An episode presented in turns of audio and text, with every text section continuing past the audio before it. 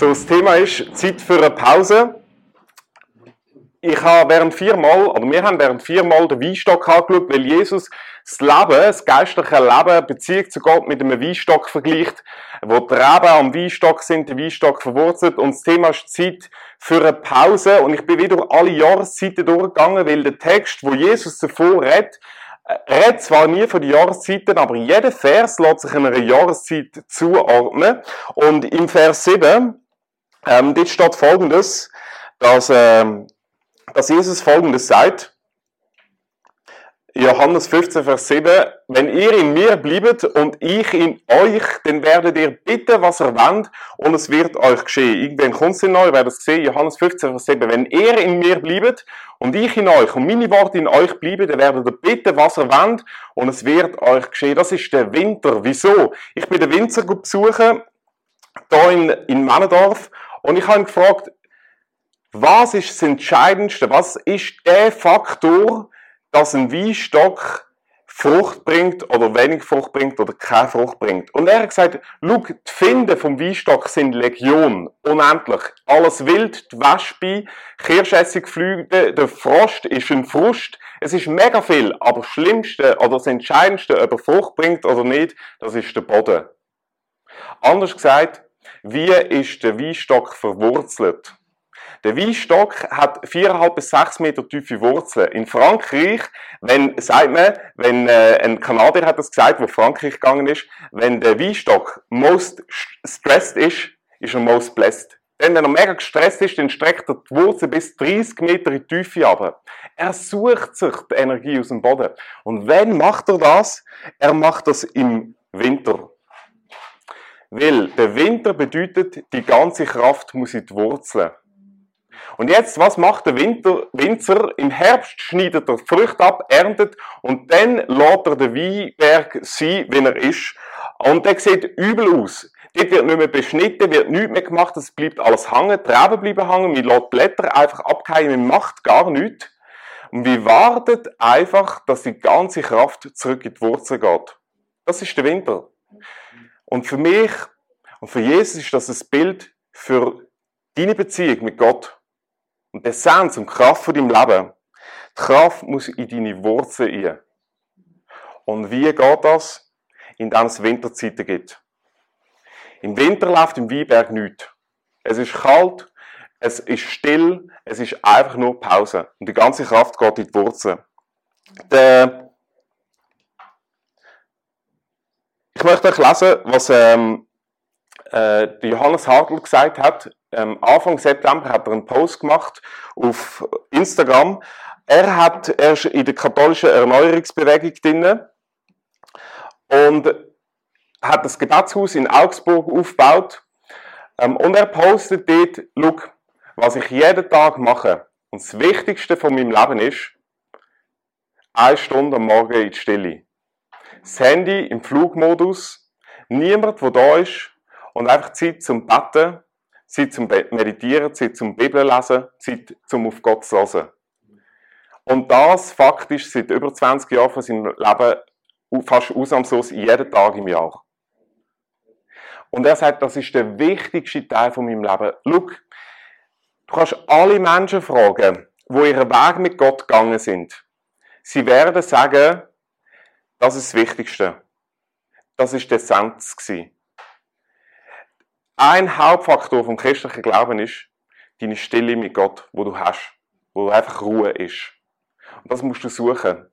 Das, ähm, das darfst du suchen. Es ist eigentlich nicht etwas, wo du musst, sondern etwas, wo du darfst, wo du darfst beschenkt werden. Und es ist hochinteressant. Das ist der Essenz. Ich habe ähm, den ersten Punkt, der Grund, wieso Stille machen. Der zweite ist der Ertrag, wo du hast, und das Dritte, wie machst du es genau? Der Grund, ich habe euch meine, meine Studienbücher mitgebracht, aus der Kirchengeschichte. Ähm, äh, das ist eigentlich Standardliteratur, wenn man an der Uni studiert, Theologie. Ähm, und wir lesen die vier Bücher. Das ist die Kirchengeschichte, 2000 Jahre, seit Jesus bis heute, was ist alles gegangen und so weiter. Und äh, das, du musst nicht studiert haben, du musst auch nicht Matur haben, um das zu lesen, weil es ist einfach hoch amüsant. Ähm, ich habe, ich glaube, ich habe noch nie so viel gelacht im Theologiestudium wie beim Lesen von diesen Büchern, weil es einfach lustig ist. Ähm, und interessant ist, du wirst Personen sehen in der ganzen Kirchengeschichte. Wenn sie Geschichte geschrieben haben mit Gott, sind es Menschen gewesen, die in die Stille gegangen sind. Und weißt du was? Die Frage an dich ist, oder eine Quizfrage. Was denken ihr? Was ist der häufigste Ort gewesen, wo Jesus war, wenn er nicht gelehrt hat oder Gemeinschaft mit den Menschen gehabt hat? Also, dürft raten, müsst euch niederschlagen lassen.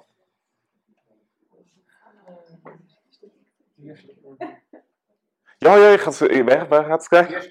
Quirsti, sehr gut. Also, du ähm, kommst äh, einen Bachelor in Theologie von Mathis über. es war die Wüste. Gewesen. Der häufigste Ort, das ist mega interessant, wenn wir alle Stellen in den Evangelien, das ist Biografie von Jesus, wenn die Biografie von Jesus ist, die häufigste Aussage, wo Jesus angeht, ist in die Einsamkeit, in die Ruhe, in die Stille. Nach dem ersten Tag, wo er öffentlich gewirkt hat, ist er in die Stille gegangen. Er ist sogar extra früher aufgestanden. Er gesagt, ich habe zwar brutal viel geschafft, noch nie so viel in meinem Leben, aber ich gehe in die Stille. Dort kommt meine Kraft her und dort geht Kraft in meine Wurzeln ein der Ertrag von dem Christsein geht zurück auf, auf das, dass du Zeit hast in der Stille mit Gott, wo du nur auf ihn kannst hören. Und wenn du die Kirchengeschichtsbücher lesest, dann stellst du interessanterweise das genau fest. Leute haben immer wieder das gesucht. Du musst über den Steg von der Kirche Folgendes sehen. Zuerst ist das eine Bewegung und dann ist es eine Institution geworden.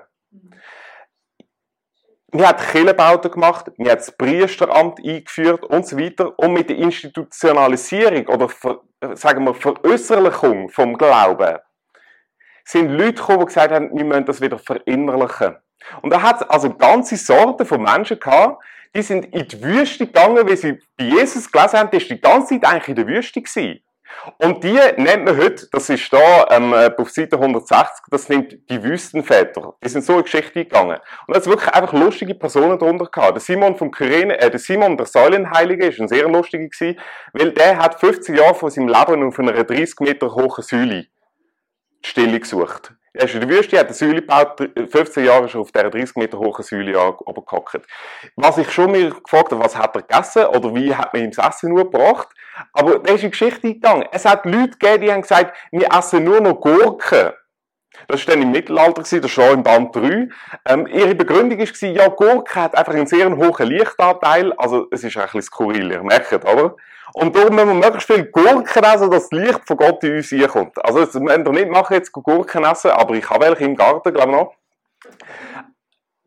Die sind gegangen und haben Stille gesucht. Der Martin Luther sagt, ich habe so viel zu tun, dass ich es nicht schaffe, wenn ich nicht drei Stunden bete. Und jetzt denkst du, oh meine Güte, wäre ich heute lieber nicht gekommen.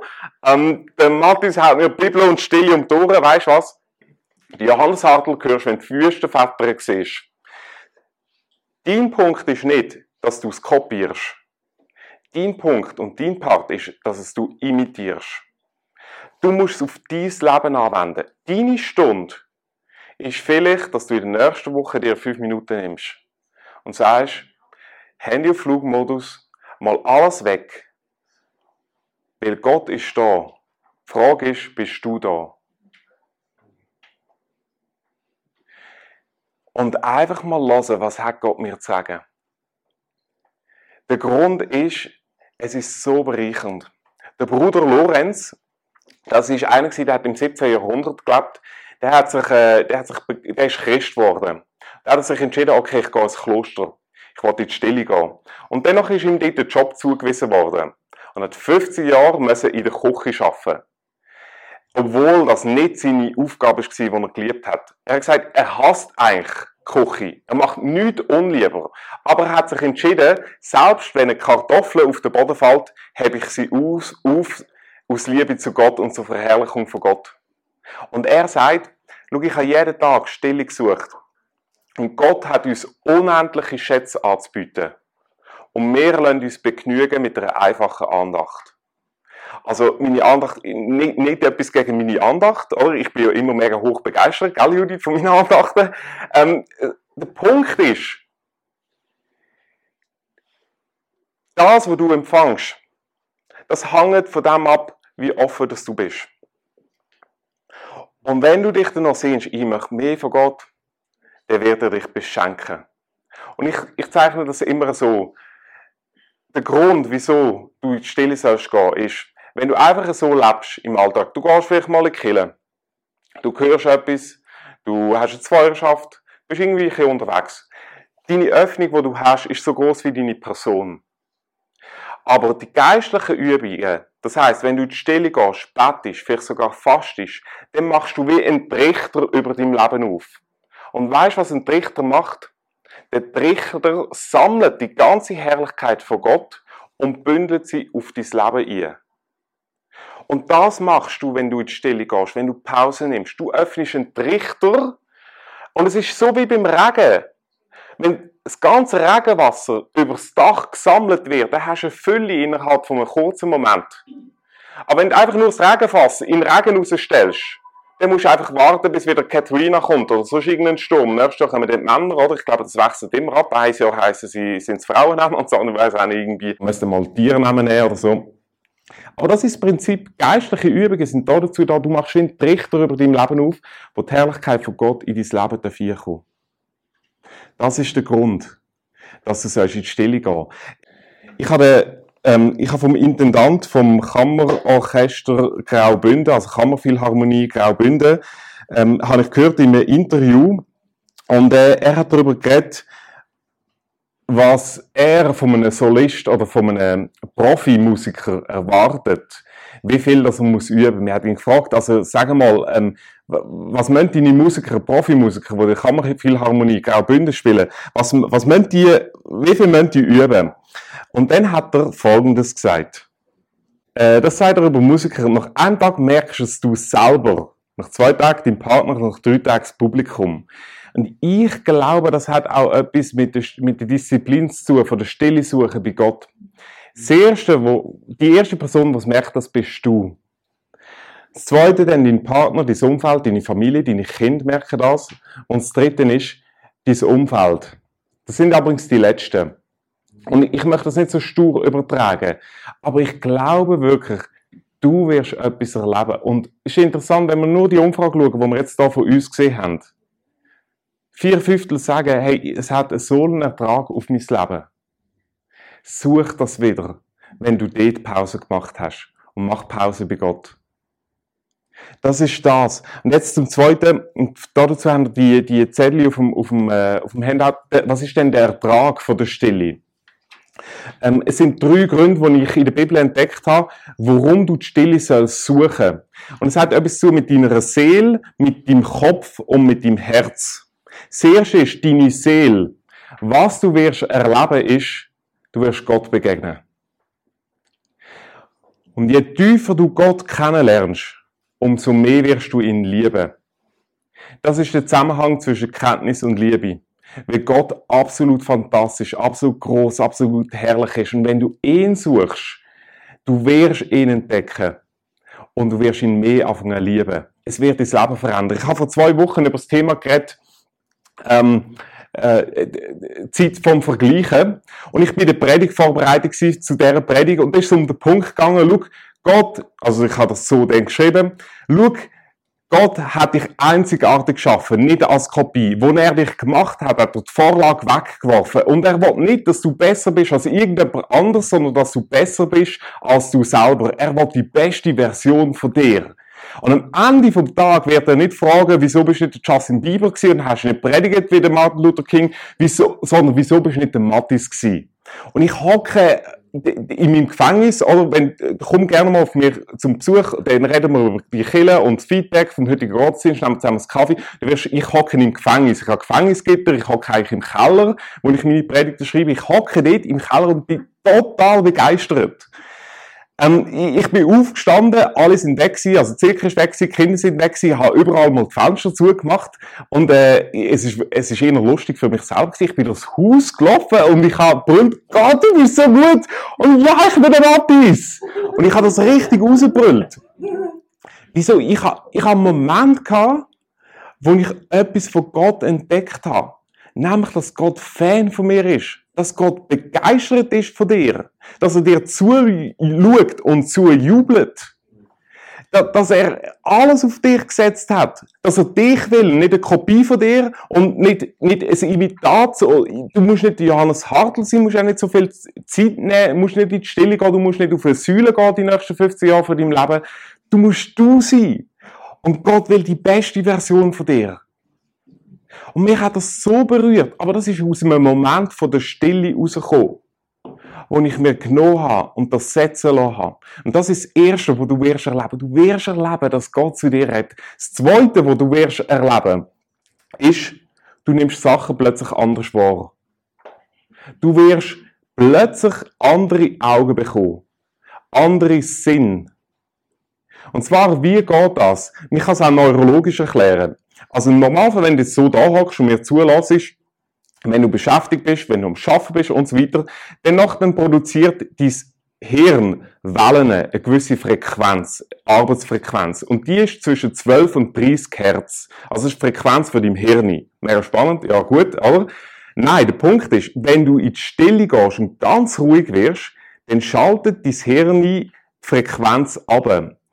Sie schaltet nämlich von der Beta-Welle zwischen 12 und 30 Hertz auf die Alpha-Welle zwischen 9 und 12 Hertz.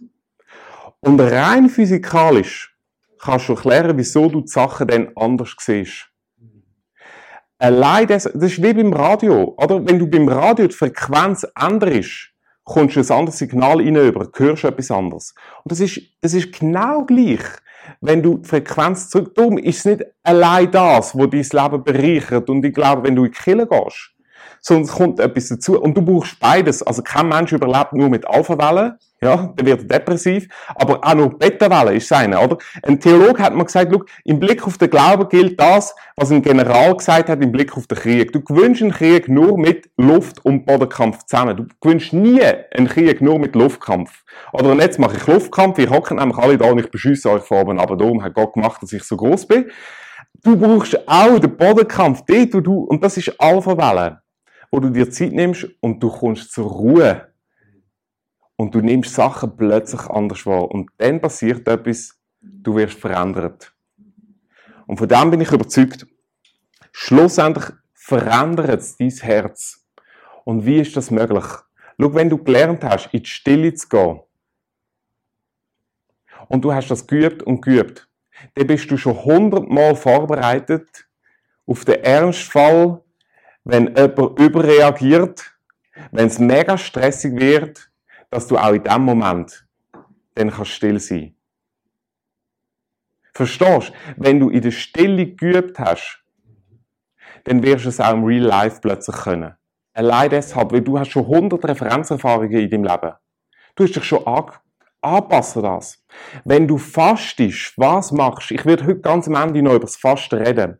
Wenn du fastest, dann verzichtest du auf Essen. Das heißt aber nicht, also du, du machst nicht eine Diät. Es geht nicht um abzunehmen, sondern es geht um in die Realität von Gott hineinzukommen. Wenn du fastest, sagst du nämlich, ich verzichte auf die natürlichen Bedürfnisse. Also äh, ich, ich, ich, ich sage dann später noch etwas über Fasten, aber ich möchte dir Gedanken mitgeben, um was mit Fasten geht. Wenn du fastest, verzichtest du auf natürliche Bedürfnisse. Du verzichtest auf das Essen, was du brauchst. Und es ist auch gut, wenn du wieder isst, oder? Aber du verzichtest auf das. Du lernst verzichten auf deine natürlichen Bedürfnisse. Und jetzt gibt es einen Zusammenhang, sagt man in der Therapie, wer fasten kann, er kann mit Sucht brechen. Wieso? Weil er im Verborgenen gelernt hat, auf seine natürlichen Bedürfnisse zu verzichten. auch die, die gut sind und die, die er braucht. Wer fasten kann, stellt man fest, kann interessanterweise auch mit Sucht brechen. Das heißt, du siehst, wenn du in die Stille gehst, in welcher Form auch immer, du wirst dich verändern. Es wird etwas auslösen in deinem Leben. Der letzte Punkt, wie machst du jetzt Stille? Die Praxis von der Stille. Und ich habe fünf Punkte, die ich gerne möchte kurz anschauen und dich einladen dazu. Der erste Punkt ist, fang klein an. Du musst nicht Johannes Hartl-Style-mäßig jetzt jeden Tag eine Stunde und Flugmodus und alles Mögliche. Fang ganz klein an. Sag dir, ich nehme in der nächsten Woche mir mal fünf Minuten. Ich gehe wirklich in die Stille. Ich tue das Handy weg. Ich habe mir neuerdings gesagt, ich lasse mein Handy überhaupt nur noch im Büro unten. Äh, das hat einfach mit mir zu tun, ähm, dass ich es weg habe. Weil äh, ich, ich bin sonst einfach immer mit dem Handy verheiratet als mit der Säcke. Und das, genau das äh, geht irgendwie nicht, habe ich gemerkt. Und ich lasse es unten.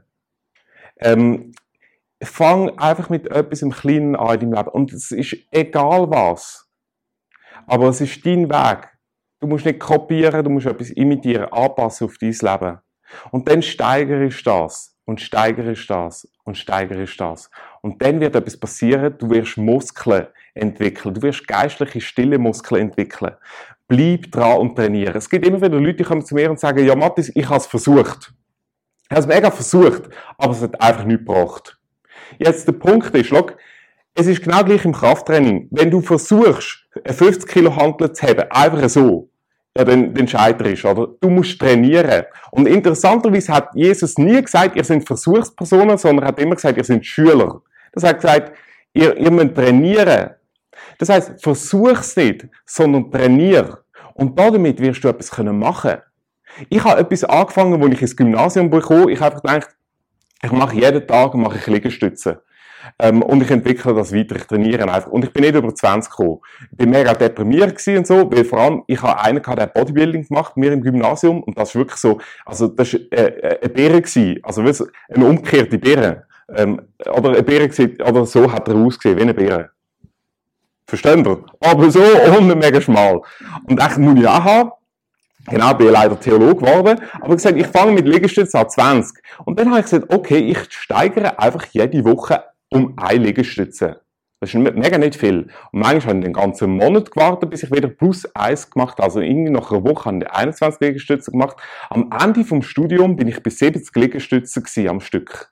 Genau. Und dann habe ich geheiratet und dann ist wieder Bach ab, weil dann habe ich, also es hat nicht mehr sicher zu, sondern dann ist mein Rhythmus, äh, aus, genau, ich kann nicht mehr zur gleichen Zeit Liegestütze machen wie vorher. Das ist einfach so ein Nachteil, wenn du heiratest, dann, äh, genau, musst du an einem anderen Zeitpunkt Liegestütze versuchen, ja, genau. Und jetzt, nach, ja, neun Jahren habe ich gedacht, ich fange wieder an. Das war jetzt letztes vor einem Jahr gewesen, ich fange wieder an Liegestütze. Ich bin tatsächlich nur bei 50 Liegestützen gewesen. Ähm, ich dachte, ja gut, aber das ist, weil ich es trainiert habe. Du musst das trainieren. Und was bei den Muskeln passiert ist, wenn du sie trainierst, es gibt immer kleine Risse. Das macht eigentlich immer weh. Muskelaufbau passiert dadurch, dass du den Muskel eigentlich zuerst zerstörst. Und dann baut er sich wieder auf. Und das ist genau das, die trainier, bleib dran. Fang klein an, aber dann bleib dran und, und investiere in das. Der Blaise Pascal, er war Mathematiker und Physiker. Er hat gesagt, wenn er sieht, die größte Not ist deshalb, weil die Menschen nicht können alleine an einem ruhigen Ort sein Fang einfach an deinem Ort an. Nimm Stille und probier zu wachsen. Der Markus und ich haben gesagt, wir möchten das auch, ähm, wir möchten das auch noch ein bisschen ausweiten. Einfach einen Moment für die Stille nehmen. Wir haben gesagt, am 29. Oktober, Donnerstagabend ist das, ist mal geplant, wir werden zuerst zusammen essen. Das heisst, er du kochen, ich du kosten, oder?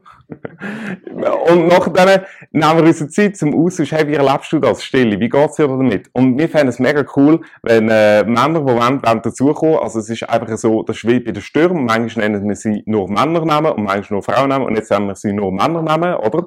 Ähm, wo wir einfach sagen, es wäre mal cool, einfach mit den Männern zusammenzuhocken, so ein Men's Group, also es ist einfach eine einmalige äh, Geschichte, mal, und je nachdem, was dann daraus passiert, sehen wir, eine Zeit haben, austauschen, wie erlebst du das, wie geht das bei dir. Das nächste ist, dritter Punkt, suche einen ruhigen Ort. Suche einen Ort, wo du für dich, für dich bist. John Piper, er hat gesagt, er hat eine Familie, nicht mehr Toro Bohu. Sein einziger Ort, den er hatte, zum Stille machen, war unter den Stegen.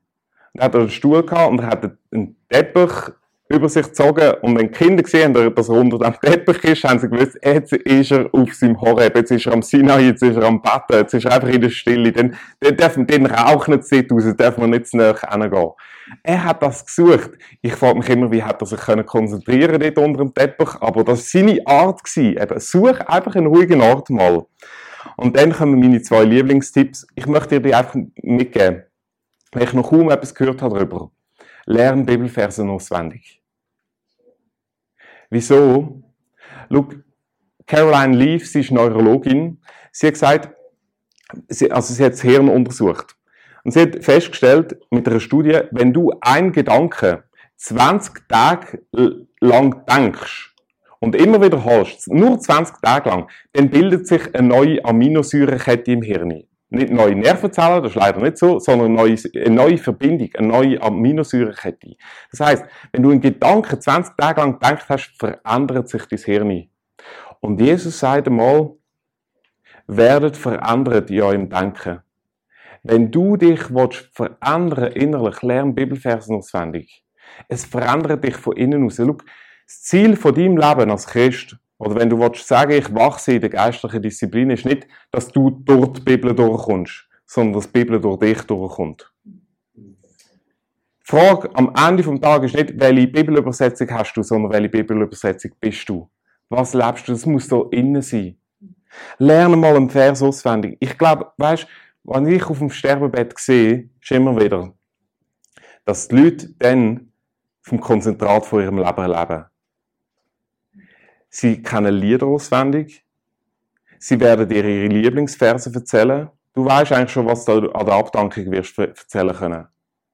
Sie, sie erzählen das, was die Essenz von ihrem Leben geworden ist. Und es geht mega tief. Und ich weiss, meine Großmama ist diese Woche am Mittwoch verstorben. Und meine Mama erzählt mir, weißt du, dass ich bei ihr sein durfte. Sie selber war auf der Palliative, gewesen, äh, bevor sie in Pension ist, kam meine Mami. Und sie hat gesagt, sie hat noch kaum etwas so erlebt. Das ist nicht hoch, also nicht, nicht besonders gewesen, weil jetzt meine Großmutter eine hochgeistliche Frau war. Aber die ist einfach weg. Sie ist zuerst bewusstlos geworden. Aber weisst du, Mathis, dann musst du die Lieder singen, die sie gerne kann. Weil sie hören das noch. Sie bekommen das mit. Es gibt einen Moment, dass dann plötzlich Leute wieder wach werden und mit dir mitreden wie sie das gelernt haben und wie sie merken, das ist die Existenz von meinem Leben. Das ist das, was treibt. Das Letzte ist, probier es mal mit Fasten. Und da geht es nicht darum, abzunehmen, sondern in die Realität von Gott hineinzukommen. Schau, Fasten ist ein Zeichen für die Realität von Gott. Weil mit Fast, oder in der Realität von Gott hast du kein Bedürfnis mehr. In der Herrlichkeit Gottes gibt es kein Bedürfnis mehr. Du musst nicht mehr essen. Du musst nicht mehr trinken. Wenn du fastest, dann antizipierst du eigentlich die Herrlichkeit von Gott. Du, du gehst eigentlich schon in die Realität von Gott hinein, wenn du fastest. Und darum ist es hochspannend, dass Jesus das Fasten an grosse Wunder gebunden hat. Er hat gesagt, gewisse Sachen passieren in eurem Leben nicht, wenn ihr nicht fastet. Jetzt, Jesus hat nicht sagen, du musst dich mega brutal anstrengen und noch fasten und aufhören essen, sondern hat etwas sagen, schau, in der Realität von Gott, dort, wo Gott seine Kraft spielen lässt, dort gibt es kein Bedürfnis mehr. Und dort ist alle Macht da. Und interessant ist, wenn du die Wunder von der Bibel mal alle durchschaust, die grössten Wunder in der Bibel sind immer mit Fasten passiert. Das heißt, nicht immer, wenn du fastest, passieren Wunder. Aber die grössten Wunder in deinem Leben werden immer nur passieren, wenn du fastest. Verstehst? Das heisst nicht, wenn du jetzt gehst fasten, dann passiert das nächste Wunder. Aber die grössten Wunder in deinem Leben werden passieren, wenn du fastest. Wieso? Weil du die Realität von Gott antizipierst. Weil du in diese Realität eingehst. Weil du dir bewusst machst, schlussendlich ist alles von Gott abhängig. Und das will ich suchen. Das möchte ich erleben. Darum faste mal. Und du, du wirst die grössten Wunder wirst erleben, wenn du fastest. Das heißt, ich verzichte auf etwas, nicht weil es schlecht ist, sondern weil Gott das Beste ist. Und weil ich dort rein möchte gehen. Ich möchte aufhören mit dem Blaise Pascal, ich habe von ihm geredet. Er, ähm, Mathematiker, Physiker, seine Leute haben ihn erlebt. Und seine Magd sagt, es hat einen Tag in seinem Leben, da ist er aufgestanden und ein anderer Mann gewesen. Und sie hat nicht herausgefunden, was passiert ist. Er ist Abend ins Bett, am nächsten Tag war ein anderer Mensch. Gewesen. Er sagt geduldiger gewesen, sagt einfach ein anderer Mensch gewesen. Wir haben nie herausgefunden, sein Unfall hat es miterlebt. Sein Unfall hat festgestellt, irgendetwas ist dann im November passiert. Wir haben nie gewusst, was, bis auf seinen Todestag. Dann sind sie gekommen und haben ähm, die letzte wissen, sie haben ihm den Mantel abgenommen, dann haben sie innen vom Mantel im Feuer haben sie äh, eine Notiz eingeneigt gefunden. Auf dieser Notiz ist gestanden, sie haben es erst nach seinem Tod, bevor sie ihn beerdigt haben, gesehen. Dort steht 23. November 1654, etwa zehn Jahre vor seinem Ableben. zwischen halb elf in der Nacht und halb eins. Ich habe Gott erlebt. Noch nie so Frieden, so Freude, so Herrlichkeit und so Begeisterung gehabt wie dann. Und niemand hat von diesem Erlebnis, hat es niemandem erzählt. Aber es haben es alle gemerkt und gespürt. Wenn du einen Impact willst haben auf deinen Ehepartner, auf deine Freundin, auf deinen Freund, auf deine Kinder, dann geh hin und such die Stille. Dann kommt die ganze Kraft in deine Wurzeln. Und die Kraft von Gott wird durch dein Leben strahlen. Ich möchte beten.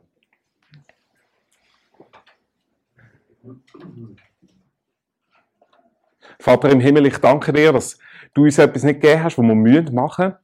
Und äh, wo du uns aufzwingst, sondern wo du uns einfach anbietest. Und etwas, wo du nicht willst, uns überfordern sondern etwas, wo du einfach mit uns willst, den Weg gehen. Aber ich möchte, dass du das gehört hast, wenn, dass du nicht gehst, dass du weißt, oh, jetzt muss ich jeden Tag oder jede Woche Stille suchen, sondern dass es eine Einladung ist, etwas, wo du darfst erleben, etwas, wo du darfst drinnen wachsen